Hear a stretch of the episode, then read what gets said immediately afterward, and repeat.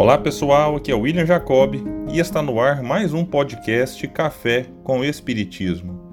No episódio de hoje vamos falar sobre uma mensagem intitulada Na Hora da Irritação, do espírito Emmanuel, psicografada pelo médium Chico Xavier, e que pode ser encontrada no livro Luz e Vida, capítulo 11.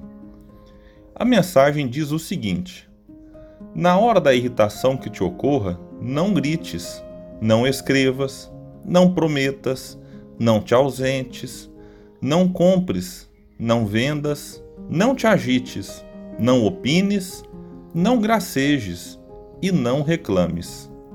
Recolhe-te ao silêncio por alguns minutos e entrega-te à oração, rogando o auxílio da providência divina.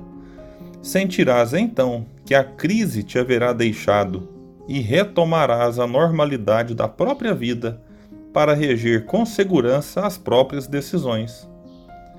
Como podem perceber, é uma mensagem curta e fácil de ser compreendida, porém, preciso confessar que não é tão simples na prática. Tudo que o benfeitor Emmanuel orienta para que não façamos quando estivermos irritados é justamente o que ele percebia nas criaturas na época em que ditou a mensagem. Talvez nos dias de hoje, ele acrescentaria que tomássemos cuidado com o que publicamos nas redes sociais quando estamos irritados e com as mensagens que enviamos àqueles que fizeram algo que nos irritou. Não raras vezes tentamos expressar a nossa irritação de alguma forma que pode alimentar o nosso orgulho e nos dar uma sensação de alívio momentâneo, mas que, com certeza, não nos fará bem no futuro, que pode ser alguns segundos depois, sentindo alguma indisposição física, ou no futuro mais distante, com complicações nas relações familiares, na vida financeira, no aspecto emocional e espiritual. Por isso, a orientação de Emmanuel é extremamente valiosa, que é orar e pedir auxílio a Deus. Alguns minutos de calmaria e reflexão podem evitar graves comprometimentos futuros, já que, num ataque de ira em que o indivíduo perde o controle de si, há quem decide matar ou morrer, desencadeando, por conta disso, processos dolorosos. Um ponto importante que não posso deixar de falar é que precisamos aceitar a raiva que sentimos, seja por causa dos políticos, da pandemia, dos parentes, da sociedade ou até aquela que não sabemos explicar a origem.